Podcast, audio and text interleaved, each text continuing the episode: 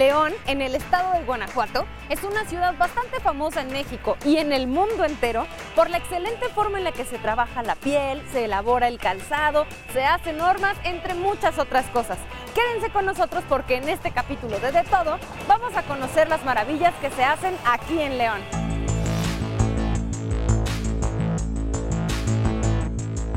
Un legado que abraza la tradición de cientos de años desde la época colonial en 1645 está inscrito en este lugar.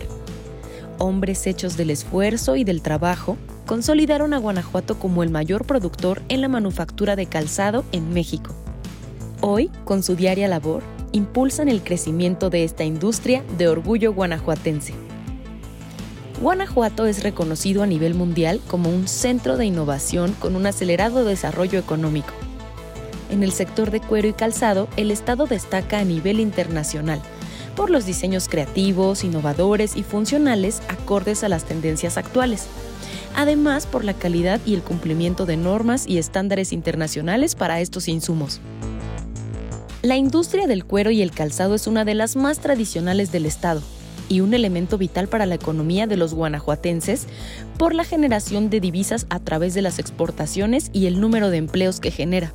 Los productos hechos en Guanajuato se han posicionado exitosamente en los mercados internacionales, exportando nuestro calzado, piel y componentes a más de 60 países. Actualmente se cuenta con una producción de 245 millones de pares anualmente, convirtiendo a México en el noveno productor a nivel mundial y el cuarto proveedor de calzado en Estados Unidos. La fuerza de esta industria guanajuatense se ve reflejada en las más de 2.000 fábricas de calzado, más de 350 tenerías y más de 300 fábricas de componentes concentradas en un radio de 25 kilómetros, lo que permite que en el estado se fabriquen y comercialicen todos los insumos necesarios para la elaboración del calzado. Bueno, como es muy sabido, una de las industrias más fuertes aquí en León es la del calzado, pero no cualquier tipo de calzado, sino un calzado de mucha calidad. Normalmente es muy cómodo y sobre todo con el orgullo de estar hecho en México. ¿Sí o no, Galo? Estamos hablando de lo que se hace aquí en León. Es correcto, tiene razón. O sea, efectivamente es un calzado que tiene ya, digamos, este, poco más de 25 años en la industria. Este, nosotros empezamos, digamos, como un taller y realmente ya somos una fábrica. Seguimos en constante transformación. Donde nos encontramos ahorita es una de las fábricas más grandes. ¿Cómo cuántos trabajadores tienen? Fíjate que tenemos aproximadamente en este momento alrededor de poco más de 300, pero nos apoyamos también con gente que nos apoya, digamos, en la parte de lo que es el tejido. Entonces, estamos hablando de, calzado principalmente de piel. De piel, efectivamente. Básicamente se compone, digamos, entre un 70 y un 100%, digamos, de piel, dependiendo del modelo y la línea que estemos manejando en este momento. Realmente ahorita el zapato tiene que ser un zapato que sea casual, que sea bonito, pero que sobre todo que sea un zapato cómodo. ¿Y todo lo hacen ustedes aquí? Prácticamente todo, excepto lo que es la parte del tejido. Este un zapato, como mencionaba, es un zapato opanca, así se le llama. Es un zapato muy artesanal que nos apoyamos, digamos, con gente del entorno Ok, entonces es un zapato ultra cómodo. Es muy, muy cómodo. O sea, básicamente estamos hablando, digamos, de suelas muy con mucha flexibilidad, plantillas muy cómodas, pieles muy suaves. Entonces es una conjugación, digamos, de ambos. ¿Y qué hay, por ejemplo, en la parte del diseño? ¿También ustedes se encargan de diseñar los modelos? Veo que tienen una gran variedad. Sí, básicamente, digamos, todo el modelaje nace aquí mismo, aquí se produce, aquí se fabrica y todo como tú dijiste, todo se diseña de manera interna. ¿Y se enfocan en algo en particular? No, no, realmente digamos es la tendencia. Ahorita lo que estamos viendo es que la gente lo que busca es la comodidad del uso diario, digamos, como tal, y es donde nos estamos ahorita enfocando. Creo que la, la necesidad, digamos, del mercado es por donde te va marcando la pauta. Galo, ¿y cuál es el proceso con el cual elaboran de manera general los zapatos? Yo sé que a veces hay especificaciones dependiendo del modelo, pero de manera general aquí estamos viendo a nuestras espaldas la magnitud de la producción. Empezamos, digamos, en la parte de la recepción de materiales. Ahí básicamente lo que hacemos es que, de acuerdo a la especificación que tenemos para con el cliente, tenemos que hacer esa recepción de materiales. Posteriormente, digamos, una vez que se inspeccionó, se pasa al área de corte. En el área de corte lo hacemos, digamos, productivo mediante, mediante suajes, eh, haces el corte como tal. Anteriormente, digamos, en los talleres de calzado se puede hacer de manera con una cuchilla es un zapato muy artesanal, es productivo, la verdad que lo cuidan este, bastante. Y en ese sentido, digamos, como es un poquito más rápido el proceso, tienes que estar verificando que la piel, aunque ya venga marcada, que venga libre de defectos. La piel como tal es un producto natural. Entonces la verdad es que trae ciertas cicatrices, pero lo que hacemos es que de alguna manera en lo que son las partes más visibles tratamos de no ponerlo, sino ponerlo digamos en lo que son las, las orillas para que junto con la costura se trate de, de alguna manera de, de ocultar.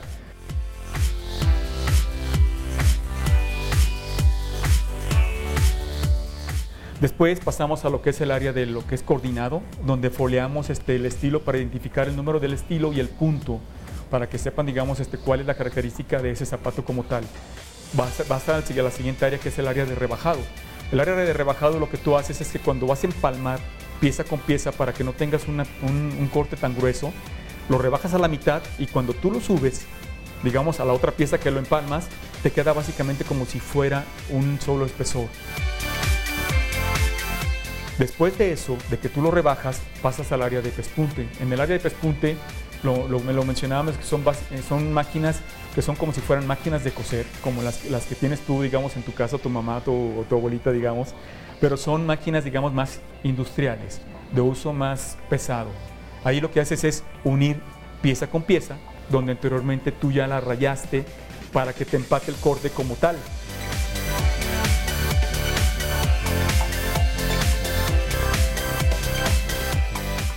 Una vez que terminas de hacer ese pespunte, lo pasas al área de calidad y ahí este, se va a lo que es el área de tejido. En tejido tú lo mandas a las casas y ahí es donde de alguna manera con, cada una de las tejedoras te lo va haciendo tarea por tarea. Regresa y lo metemos al área de montado. En el área de montado tenemos dos líneas de producción, lo que es pegado y lo que es calzado en horma. Ahí este es pones la horma como tal, normalmente tenemos un calzador para un pie izquierdo, otro para un pie derecho, ahí lo vas metiendo, lo vas calzando, tienes que, tienes que cumplir con un periodo, digamos, dentro de la horma para que junto con los hornos de caliente y de frío se vaya conformando el corte al diseño de la horma. Obviamente todo esto nace desde que tú diseñaste el producto como tal. Sale y se va, digamos, a lo que es el área del adorno. En el adorno tú puedes meter diferentes materiales que son, por ejemplo, a lo mejor ciertas tinturas, ciertos, digamos, materiales como grasos, de acuerdo a la característica de, la piel.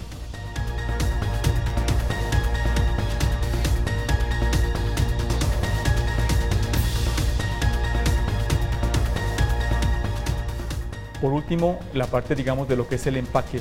El empaque no puede ser cualquier tipo de caja porque si no tendría que ser un zapato a lo mejor tiene que ir con cierto espacio, pero también tienes que pensar en esto, que es cuando tú lo vas a mandar, por ejemplo, por paquetería, dentro o fuera del país, ahí el detalle es que el zapato no tiene que estar nadando para que no se maltrate. O sea, tienes que pensar, digamos, en todo ese sentido, qué vas a meter como relleno, qué es, cómo lo vas a manejar. Entonces, pues la verdad es que todo eso es todo un proceso que la verdad es que la gente nos apoya, digamos, en cada uno de estos procesos. ¿Y como cuántos zapatos se producen aquí en esta planta? Aquí en esta planta básicamente estaríamos haciendo, digamos, alrededor de 10.000, 11.000 pares por semana. ¿Tienen puntos de venta en todo el país? Tenemos este, en todo el país, tenemos, digamos, este, básicamente centros de, de distribución propios, eh, localizados en toda la República y aparte de lo que son los puntos de venta en Internet y en todos Cientos. los... Pero se fabrica aquí en León. Se fabrican aquí en León, 100% aquí en León, así es. Okay. Y la verdad yo creo que tenemos que resaltar que esta industria también apoya el trabajo de las mujeres que se quedan en casa. Sí, así es. La verdad es que este, las, las señoras a las que se los llevamos lo ven como algo, no te, te puedo decir que realmente benéfico para ellas, porque están dentro de su casa, están al pendiente de sus hijos, a la vez están haciendo productivas en ese sentido. Entonces, la verdad es que nos ha funcionado, lo hacen con mucha calidad, con mucha responsabilidad y la verdad es que nos ha hecho de alguna manera este distintivo para con ellas este, tener el trabajo dentro y fuera de la fábrica.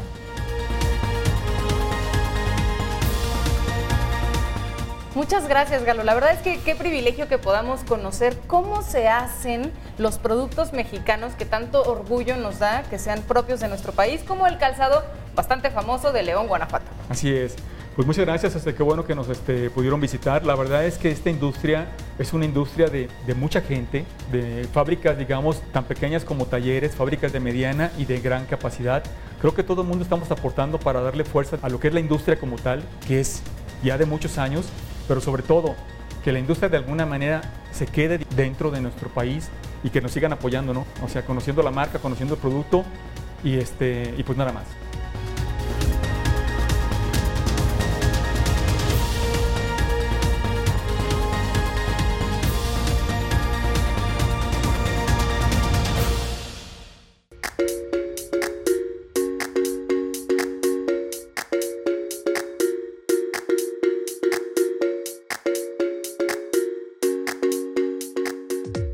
Aquí en León se fabrican tantos zapatos, por supuesto también deben de existir las hormas. Y estamos en un lugar en donde desde hace casi 100 años se elaboran hormas para zapato. Al principio eran de madera y ahora son de otros materiales que Andrea nos va a platicar. ¿Cómo estás, Andrea? ¿Qué tal? Un gusto, muy bien, muchas gracias por venir. Cuéntanos dónde estamos. Bueno, estamos aquí en Hormas del Árbol, es una de las principales productoras de hormas aquí en León, pero originalmente vienen de Ciudad de México. Es un negocio meramente familiar que ha pasado por casi tres generaciones y hasta fecha de hoy, a base de mucho trabajo, mucho esfuerzo y mucha innovación en tecnología, seguimos aquí en pie. Las hormas básicamente es como nuestro lema, el alma de los zapatos. No podemos tener zapatos si no tenemos una estructura, una estructura firme. Entonces, Hormas básicamente nos dedicamos a crear esa estructura para que todos los fabricantes en México, en León y en el mundo puedan crear estos zapatos que básicamente son tan importantes. Y estamos aquí en el departamento de moda, en el cual yo me desempeño como asesora, investigadora y estamos aquí nutriendo un poquito el departamento para tener contenido, para tener tendencias, para traer moda y por ello poder ofrecer un producto muy bueno para nuestros clientes y ellos puedan tener muchas ventas, que es lo que a todos nos conviene. Oye, entonces de manera natural, al ser León, Guanajuato, la meca del zapato en México, pues de manera natural las hormas que se fabricaban antes en la Ciudad de México, ahora desde hace mucho tiempo ya se fabrican acá. Sí, exactamente. Tenemos eh, alrededor de casi 100 años trabajando. La primera generación trabajó en la Ciudad de México y después de un tiempo pues, estamos aquí trabajando en León, eh, que es la cuna del calzado. No había posibilidad de que fuera otro lugar que no fuera aquí, León. Oye, y antes eran de madera, eso me parece muy interesante. Las formas de los zapatos eran de madera y se tallaban de manera manual, artesanal. Sí, es correcto.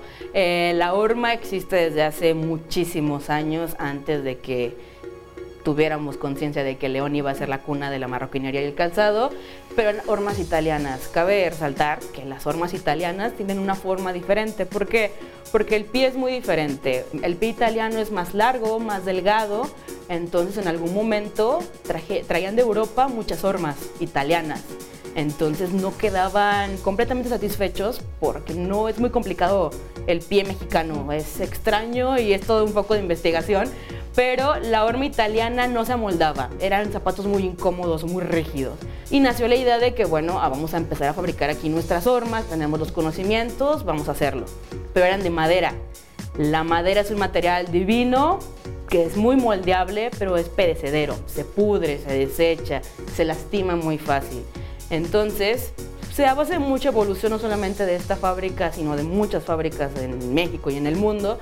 Se empezó a usar con plástico, se empezó a innovar un poquito, a experimentar y al menos en esta fábrica usamos el polietileno de alta densidad, que es un excelente material para que las urmas duren, eh, sean flexibles, aguanten el calor y pues sean una muy buena estructura para poder montar eh, los zapatos. Y además es un material que se puede reutilizar. Es decir, estas hormas, aunque tienen una vida muy larga, no es la única vida que tienen. También pueden ser, una vez que termine, que pase el periodo de esa moda, se pueden volver a transformar en hormas. Es correcto, en hormas del árbol es muy importante, el nombre lo dice, el árbol, eh, aquí respetamos mucho la vida, mucho el ecosistema, entonces él originalmente se creó el ciclo de la horma. La horma pasa por un periodo de vida en el cual al llegar al fabricante se monta, se clava, se usa y mucha gente pensaría que se desecha, pero no al menos aquí en Hormas, nosotros volvemos a comprar la horma que vendemos a nuestros clientes, nosotros se las compramos, para de ahí a base de un proceso eh, en la fábrica, se vuelve a convertir en plástico, en materia prima, se combina con otros químicos para que tenga otra vez durabilidad, para que tenga fuerza, para que recupere poder molecular y se vuelve a convertir en otra horma, pero sigue teniendo vida, que es lo que queremos. Usar el mínimo de materia prima que contamine y mejor darle un ciclo, un ciclo, un ciclo, un ciclo Y es un negocio redondo porque nosotros la vendemos, pero después la compramos para volver a venderla. Entonces está bastante interesante.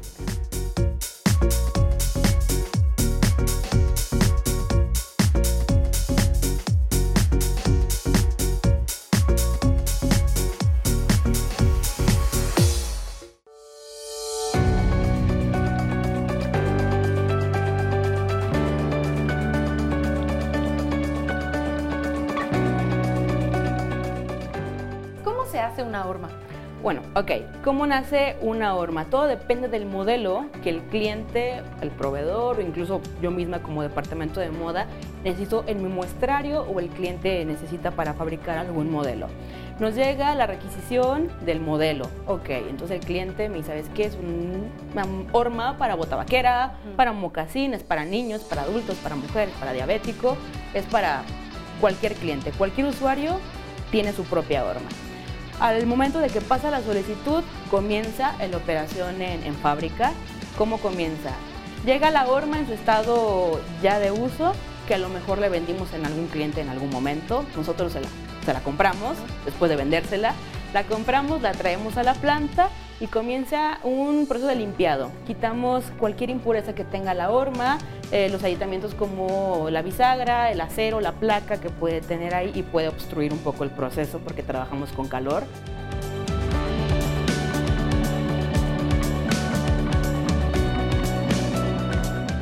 Al momento de estar limpia, pasa por triturado después por molino. El molino se filtra y queda como unos muy bonitos cristales de color verde, de color azul, dependiendo del color de la horma, y se le agrega eh, polipireno de alta densidad, un poco más de material, vamos a ponerlo virgen o limpio de cierta forma, para que vuelva a adquirir fuerza, elasticidad, para que vuelva a complementar y hacer un material fuerte, rígido y que tenga buena durabilidad, ¿vale? Después de eso, el proceso de filtrado pasa por otro molino que lo deja completamente limpio, sin ningún otro patógeno o agente que pueda obstruir.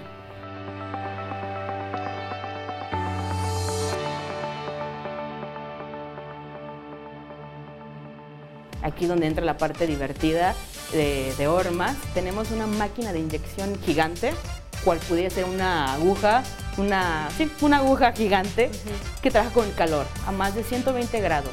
Entonces, esta se coordina con tiempo. Dura entre 3 minutos y 3 minutos y medio en introducir el plástico que granulamos, aplicar calor a presión y te lo inyecta en un molde de bloque, que así es como le llamamos nosotros, bloque. Es una horma gigante, es como un pie gigante. No tiene forma, es, viene siendo como que la base para pulir, afinar y crear el producto.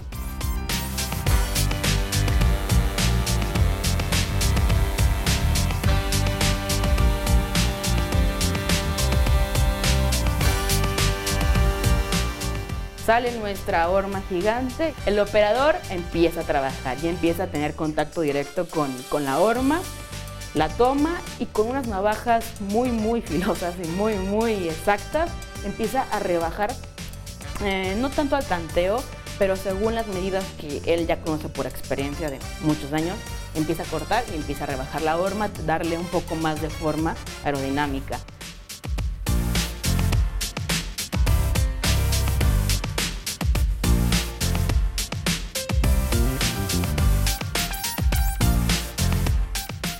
Después pasa a la devastadora, que son las dos máquinas gigantes que tenemos ahí como gemelas, el cual otro operador sigue cortando, sigue rebajando para introducirlas en esta pequeña máquina que es como una cámara. Las coloca, programa la máquina que dura entre 2 minutos y 3 minutos y empiezan navajas a salir de todos lados, a afinar, a cortar y a darle cada vez más forma. Cada proceso empieza a darle más forma a la horma. Más forma de pie. Exactamente. De acuerdo al modelo que el cliente solicita, pero empieza a tener más, más, más forma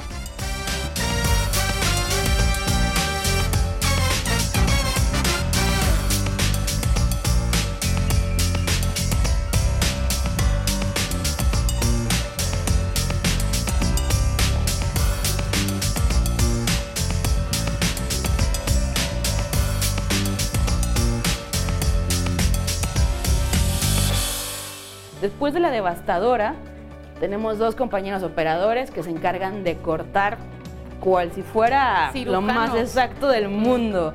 Cortan y partimos la horma a la mitad. No exactamente a la mitad, pero la partimos en dos. Al final tenemos dos partes para colocar la bisagra. Esta bisagra es lo que nos va a permitir al montador ya en una fábrica poder armar, desarmar y mover la horma a, a su antojo. El operador coloca la bisagra a mano. O sea, es todavía algo de mucha experiencia. Mide, acomoda y a mano, con una fuerza increíble, empieza a, a colocar la bisagra de acero. Aquí todo es el material de mejor calidad. Posteriormente hay otro operador que verifica el uso, por eso escuchamos muchos golpes directamente a la mesa. Él se encarga de verificar que la bisagra esté perfectamente bien alineada, sin usar regla, nada más que mucha experiencia y muchos años.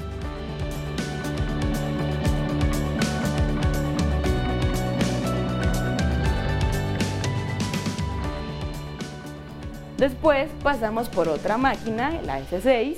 Esa S6 es la última rebajadora. Se encarga de darle un acabado ya liso, de un poquito más brillante, ya tiene una forma, ya se sabe si es de dama, si es de caballero, si es de niño o si es para algún cliente en particular. Ya sale completamente, pero sale con dos boquitas. Esas dos boquitas es la marca de donde se coloca y empieza a cortar, a cortar, a cortar, a cortar.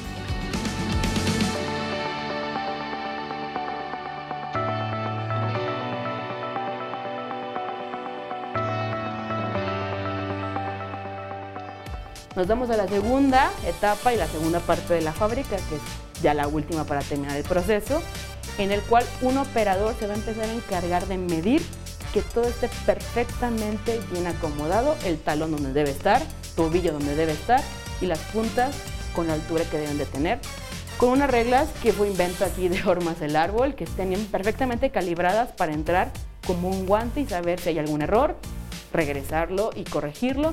Si está perfecto, sigue pasando. Estos cuatro operadores se van a dedicar a, a lijar, a darle forma, a pulir las impurezas, las rasgaduras que pudo haber tenido en el proceso de navajas o de devasteo. Y terminó, por cierta forma, el proceso de producción.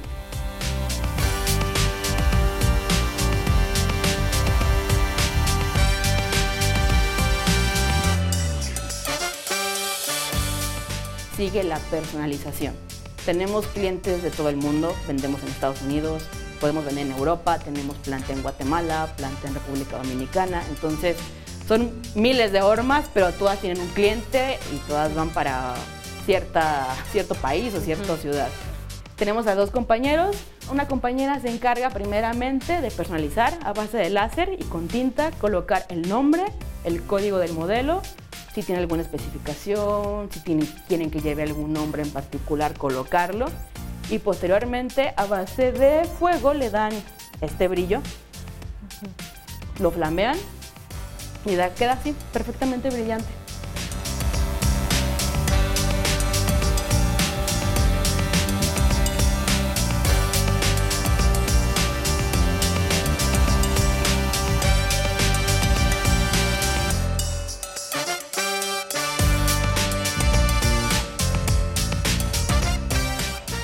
Se deja secar un poquito y se deja enfriar y pasa a embarque. Se guarda en caja, se acomoda y se va.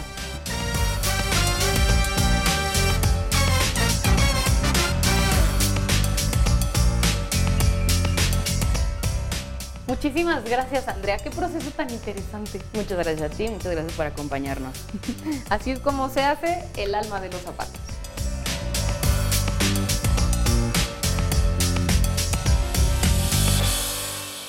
¿Qué tal? ¿Qué les pareció el capítulo de hoy? Ya saben que si quieren artículos de piel de excelente calidad, vengan a León, Guanajuato, uno de los secretos mejor guardados que tiene México. Sigan a De Todo en redes sociales y escúchenos en Radio IPN en el 95.7 de FM. Nos vemos la próxima.